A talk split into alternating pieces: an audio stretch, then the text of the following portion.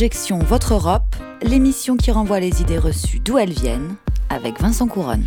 Chaque semaine, on vous propose d'analyser et de déconstruire les préjugés et les idées reçues sur l'Europe. Et comme chaque semaine, nous sommes en compagnie de Tania Rachaud. Bonjour Tania. Bonjour Vincent, bonjour à tous. Cette émission est réalisée par Lucien Auriol et coordonnée par Camille Bloomberg. Cette émission est préparée avec l'aide de Flavie César, Victor Simon et Eban Valéis. Vous pouvez retrouver cet épisode et tous les autres sur le site internet des surligneurs, celui d'Amicus et les plateformes de podcast. L'Europe, l'Europe, l'Europe. Maintenant, il y a un sujet majeur. C'est celui de la transparence. Et aujourd'hui, je commence à m'inquiéter fortement, avec d'ailleurs d'autres collègues au Parlement européen, de tous les groupes politiques, à m'inquiéter de l'absence totale de transparence dans ces négociations. On ne sait pas qui a négocié pour le compte de l'Union européenne lorsqu'un nom a été révélé par erreur. Il s'agissait en réalité d'un ancien lobbyiste de l'industrie pharmaceutique, ce qui est évidemment aberrant. On ne peut pas consulter les clauses de ces contrats, ni connaître les conditions de la discussion sur les montants, ni non plus savoir quelles sont les euh, décisions qui ont été prises pour exonérer éventuellement les laboratoires pharmaceutiques de toute responsabilité en cas euh, d'effets secondaires qui se découvriraient dans, dans la durée. Là, on va mettre la Commission européenne devant la Cour européenne de justice parce qu'on considère absolument inadmissible qu'il n'y ait pas de transparence sur les contrats qui sont passés par la Commission européenne avec les grands laboratoires. On a vous poursuivez le- la Commission européenne. on poursuit la Commission européenne devant la Cour de justice. Vous savez, il y a des règles euh, européennes très strictes sur la transparence de ce type d'informations et que ça participe euh, d'une défiance vis-à-vis euh, de cette période de vaccination. Euh, on voit les, les négociations sur la Grèce depuis cinq mois. Personne ne sait ce qui se dit dans ces réunions de l'Eurogroupe. C'est-à-dire l'opacité des discussions, l'absence de discussion publique. On voit que c'est cette absence de démocratie dans la gouvernance européenne qui aussi Il paraît que Varoufakis a fait des enregistrements. Il a enregistré quelques conversations euh, Ouais. pour euh, Ah bah, ça servir, d'être- servir de trace. Ouais. Hein Il l'a confirmé. oui, il l'a confirmé, absolument. Ça Mais, a été mais- confirmé mais hier. tout ça, ça devrait être des discussions publiques. Ça Mm. devrait être des discussions publiques où au moins on sait les arguments qui sont changés, où on a des votes clairs, où on a des... là cette absence de, de, de, de transparence est extrêmement nuisible pour arriver à une solution. L'Europe, l'Europe, l'Europe.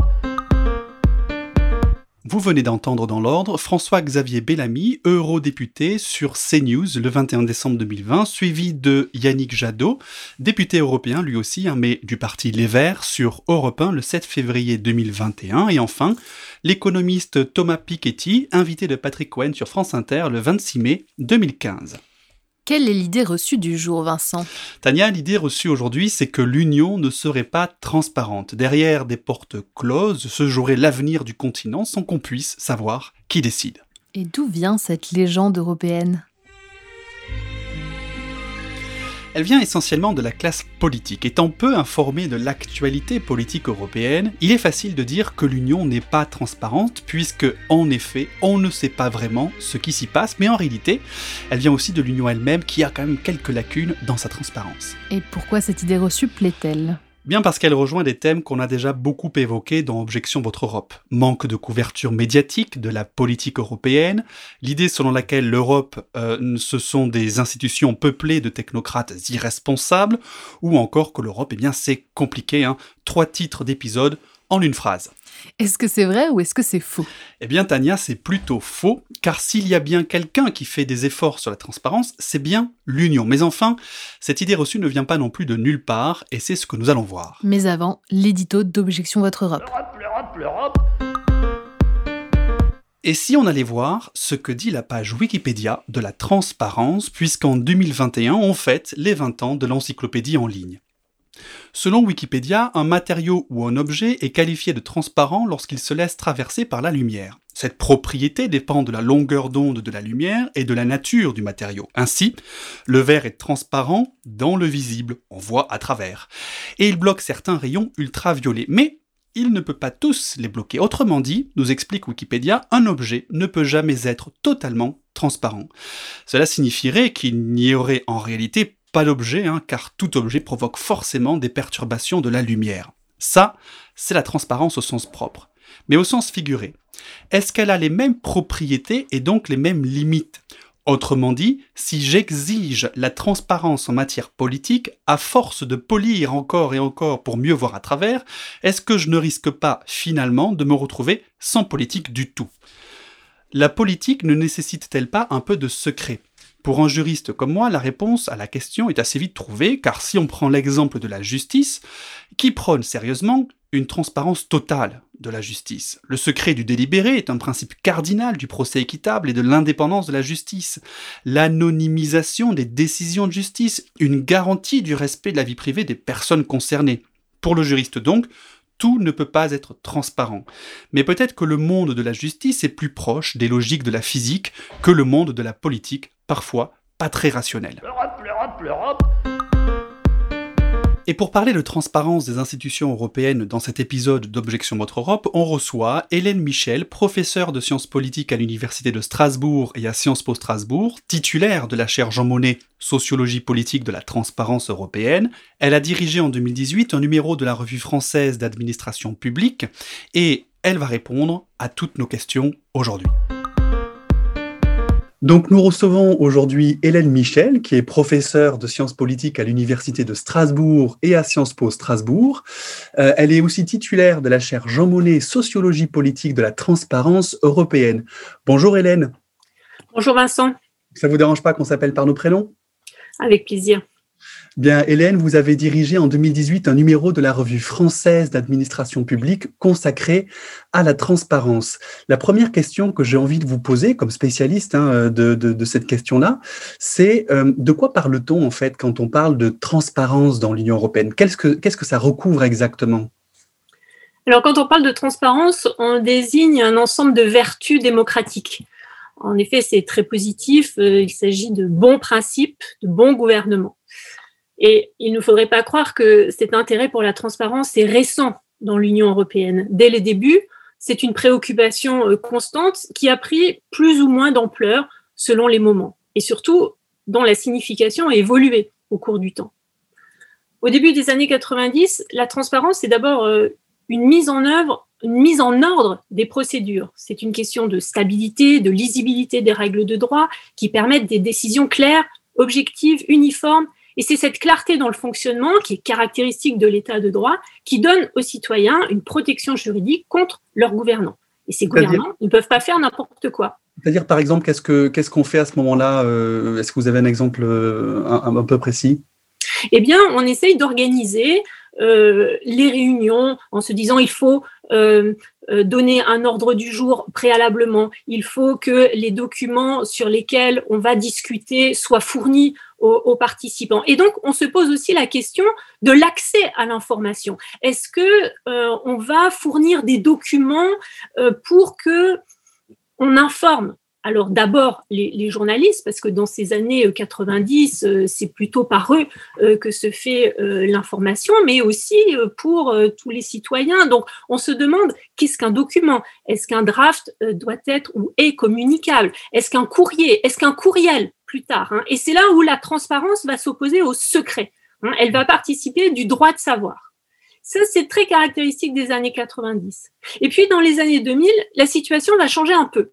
D'une part, parce que cette transparence ne va plus concerner seulement les procédures, mais aussi des informations sur le financement, des informations sur les éléments biographiques des décideurs, sur leur trajectoire, qui va décider, qui est là, les conseillers, les experts, les lobbyistes. Et puis d'autre part, parce qu'elle prend une forme particulière, cette transparence, qui devient la publicité, la publicisation de ces informations auxquelles les citoyens doivent avoir accès. C'est-à-dire qu'on a des informations aujourd'hui qui sont accessibles à tous en réalité. C'est-à-dire on peut avoir par exemple accès euh, à, euh, je sais pas moi, le, CV d'un lobbyiste ou à l'agenda euh, d'un commissaire européen qui aurait rencontré des lobbyistes éventuellement? Oui, c'est ça. Euh, il s'agit plus simplement de promouvoir le droit de savoir, mais il s'agit de faire savoir. Alors, on a la mise en ligne de registres Hein, vous parliez du registre de transparence où s'inscrivent les représentants d'intérêt.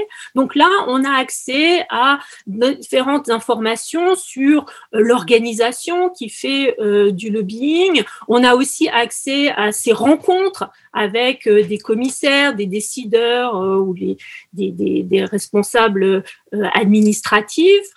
du côté du Parlement aussi, on met en ligne euh, les rendez-vous des parlementaires, euh, on met en ligne euh, des cadeaux qu'ils peuvent recevoir dans le cadre d'échanges diplomatiques. Donc, on a tout un ensemble d'informations qui sont mis comme cela à disposition. Reste à savoir ce que l'on en fait. Hmm. Effectivement, la, question qui peut se poser aussi, c'est de savoir est-ce que dans l'Union européenne, tous sont aussi vertueux? Euh, Vous parliez d'une vertu hein, quand on, parle de transparence au, tout début de cet entretien.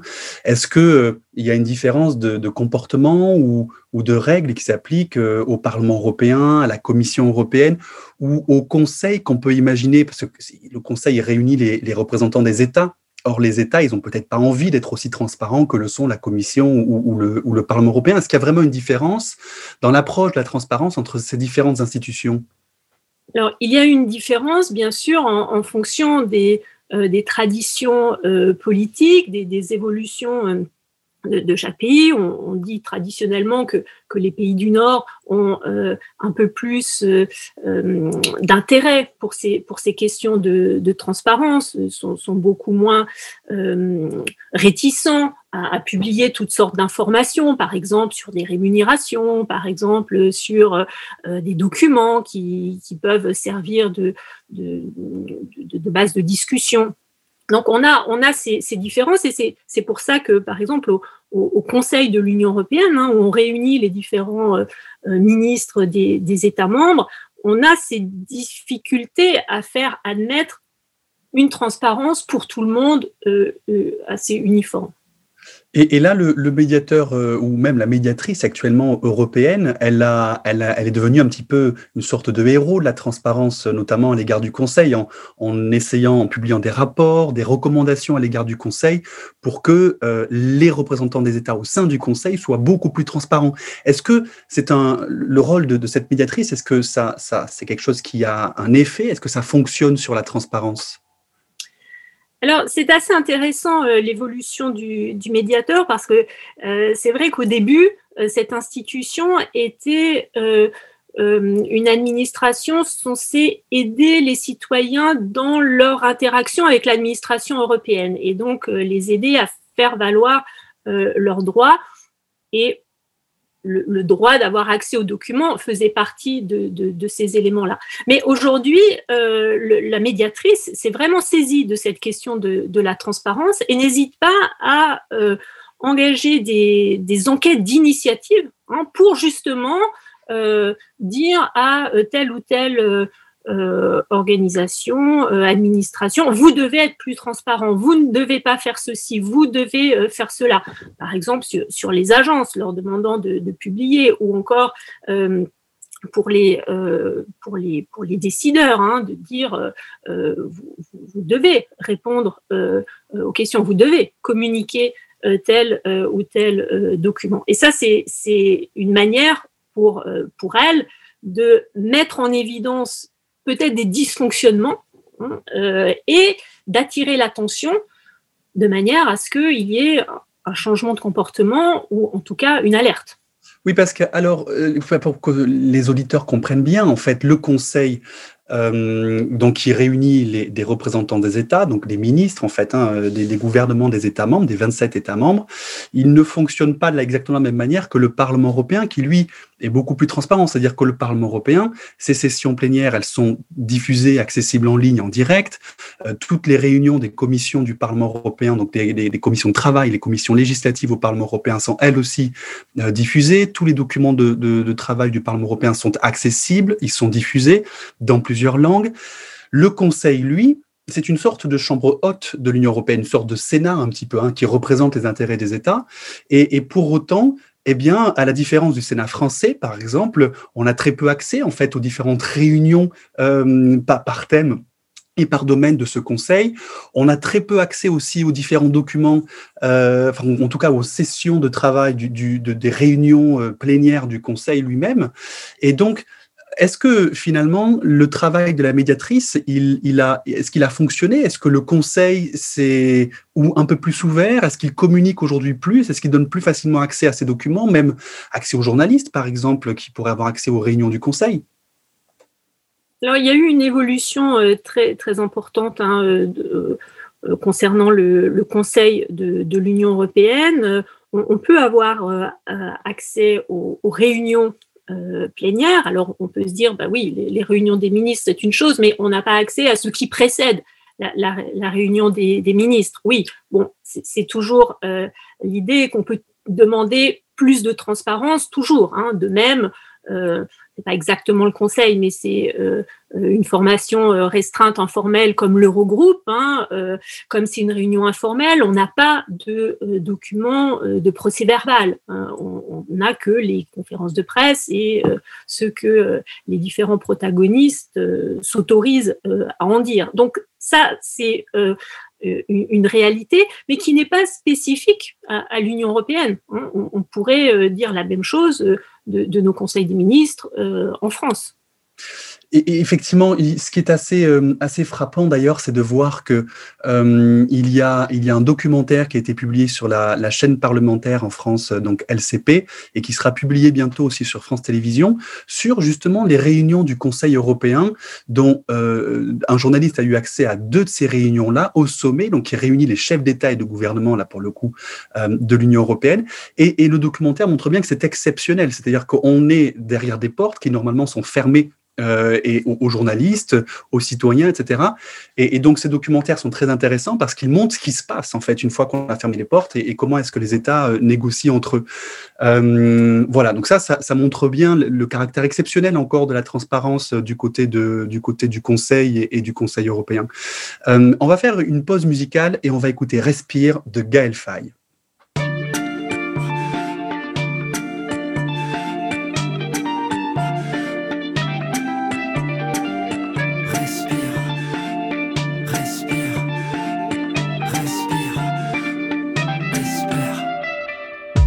L'insomnie, sonnerie du matin.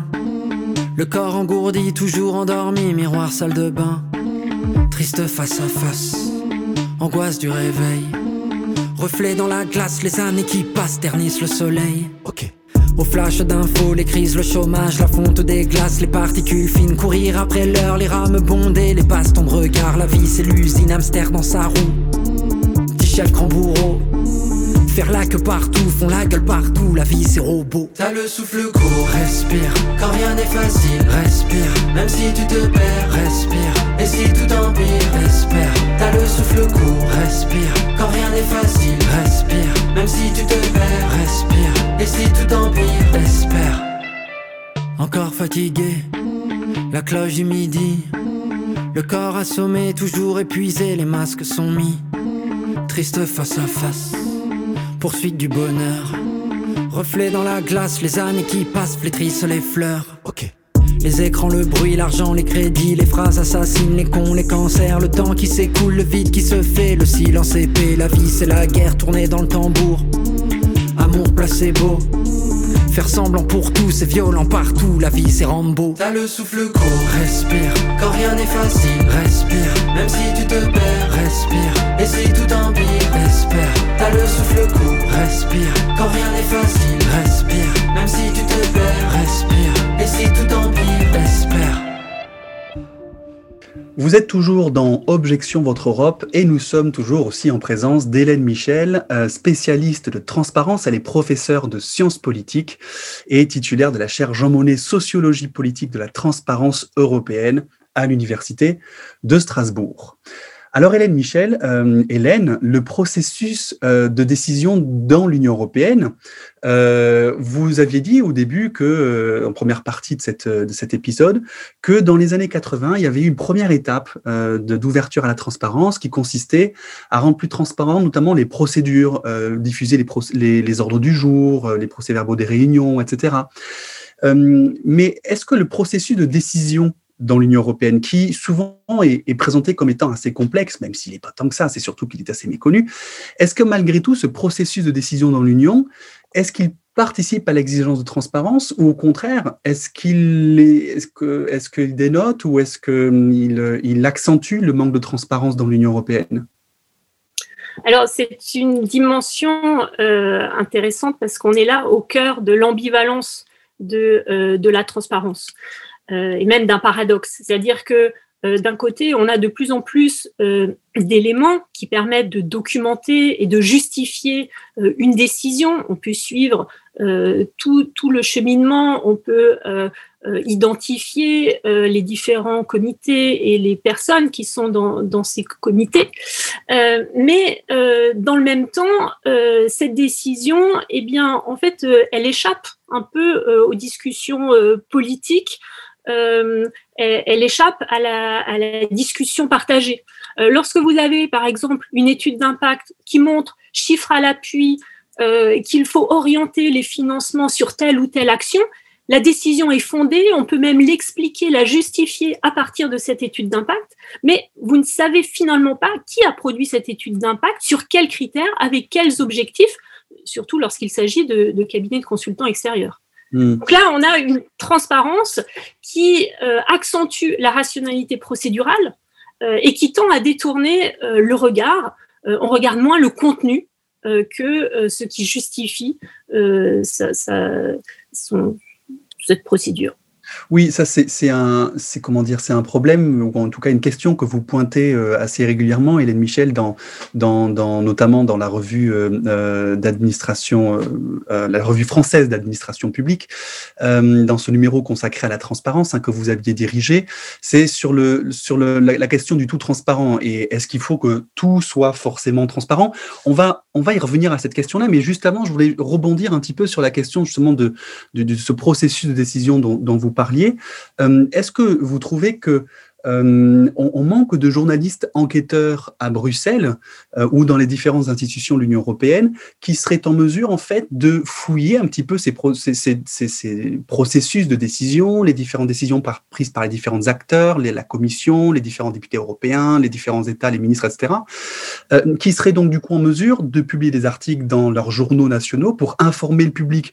Est-ce qu'on manque en fait ici de, de cette redescente de l'information, de ce traitement de l'information européenne par des journalistes Oui, tout à fait. Euh, euh, alors pour, différentes raisons, mais sans doute parce qu'ils n'ont pas toujours le temps et que c'est plus facile de reprendre des, communiqués de presse. Mais on manque vraiment de, journalistes ou même de, chercheurs, d'observateurs hein, qui, qui, vont pouvoir faire le traitement des données qui sont publiées. Parce que il y a tellement de données qui sont publiées justement au, nom de cette transparence et du, droit de savoir et de faire savoir, euh, qu'on est noyé sous, l'information et qu'on ne sait plus tellement où euh, chercher et surtout ce qu'on peut en faire. Hmm. D'où la nécessité vraiment de, effectivement, d'avoir beaucoup plus de, journalistes hein, pour traiter cette masse d'informations. Comme vous disiez tout à l'heure, euh, comme le tout, c'est pas forcément d'être, euh, comment dire, transparent, c'est aussi savoir comment utiliser toutes ces informations euh, qui sont fournies enfin comment dire, un accès libre en réalité à tout citoyen. Est-ce que du coup, euh, il y a une limite à la transparence? Vous disiez tout à l'heure que trop de transparence peut parfois, ou inonder le, citoyen de trop de données, peut le détourner du fond euh, parce qu'il ne va regarder que euh, quelques détails ou certains éléments de forme. Est-ce que trop de transparence peut être une stratégie? Je vais essayer un petit peu de faire l'avocat du diable ou avoir une vision un petit peu pessimiste peut-être de la situation, mais est-ce que être trop transparent pourrait être une stratégie même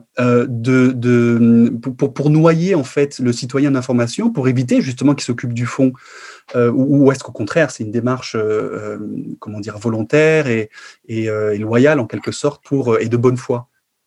Alors, je n'irai pas jusqu'à dire qu'il y a une stratégie assumée, mais on peut constater que le résultat de cette transparence accrue hein, peut conduire euh, à, trop d'éléments hein, dont on ne sait pas euh, nécessairement euh, quoi faire et bien évidemment qui, vont masquer certaines informations importantes sous des informations moins importantes. Hein.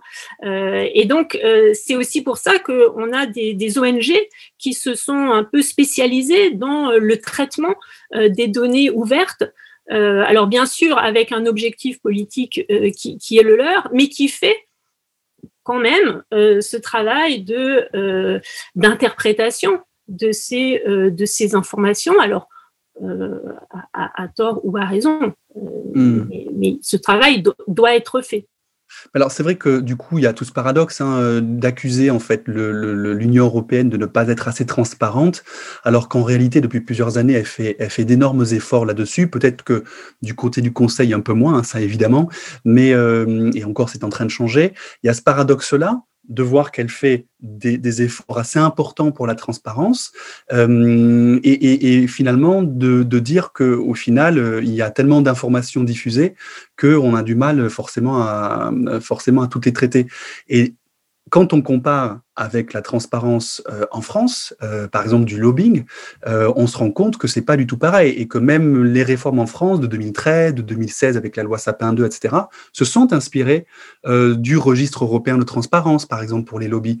Est-ce que vous avez l'impression que en France, est-ce que vous faites le même constat que moi éventuellement, mais que c'est vous, c'est vous la spécialiste, que en France la transparence, notamment pour les pour le pour les lobbies, elle est moindre que au niveau européen?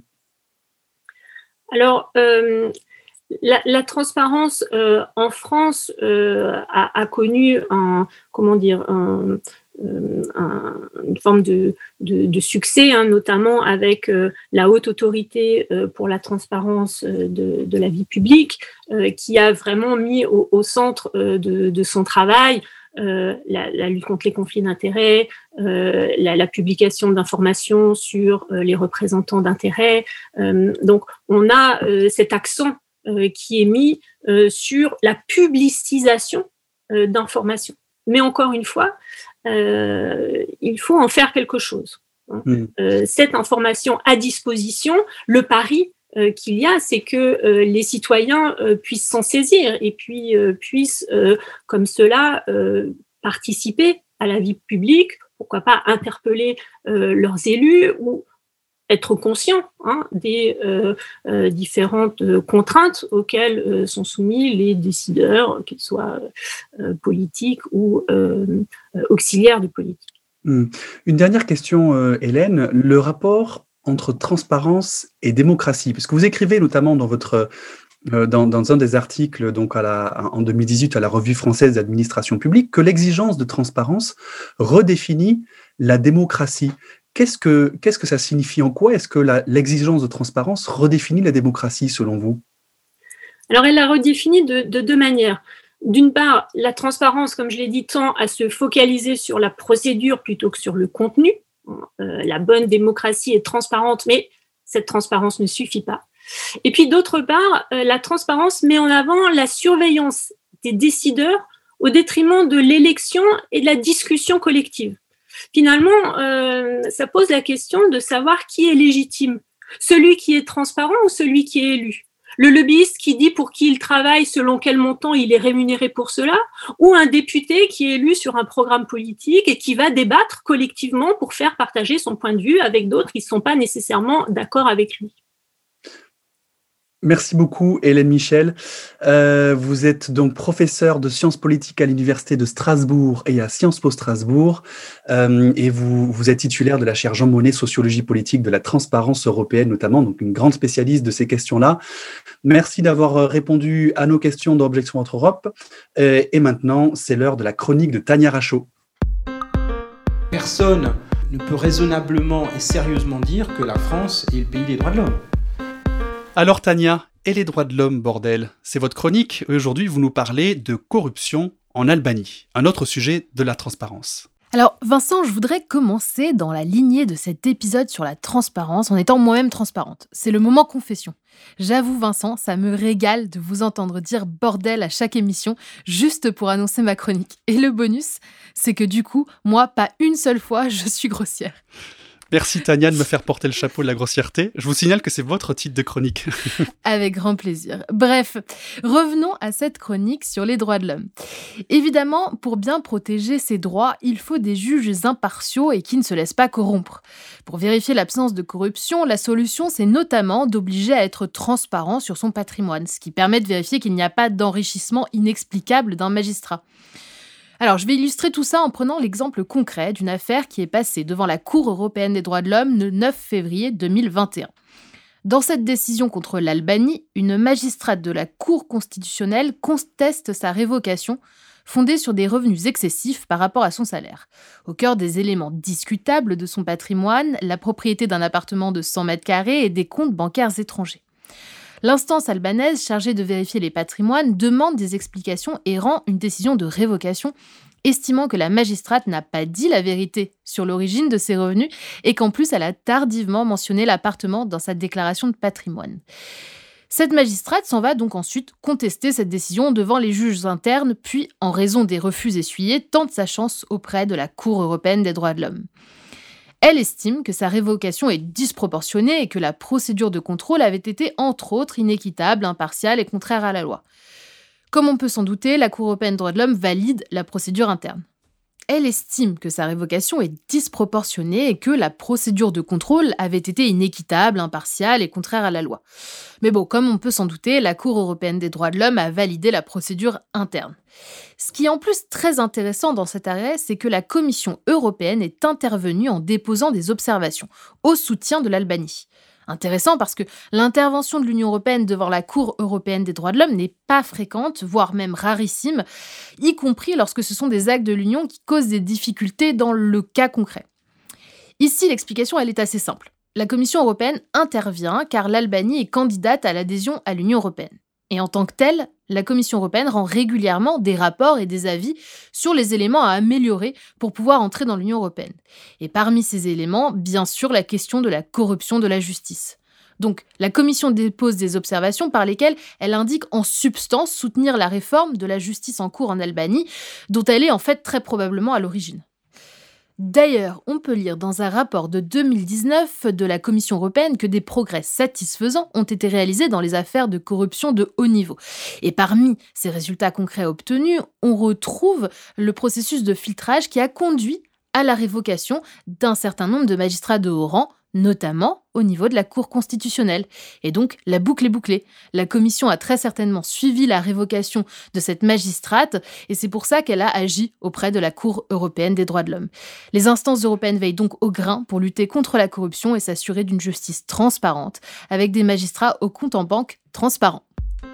Merci Tania pour euh, votre transparence. Euh, je suis sûr qu'elle sera récompensée. Merci à tous de nous avoir écoutés. Euh, Objection Autre Europe, c'est terminé pour aujourd'hui. Rendez-vous au prochain épisode sur les ondes de radio, sur le site d'Amicus Radio et sur le site des surligneurs. Toutes les références et les extraits sonores sont à retrouver sur la page de l'émission sur le site d'Amicus Radio. Et pour l'actu, suivez-nous sur nos réseaux sociaux. À bientôt.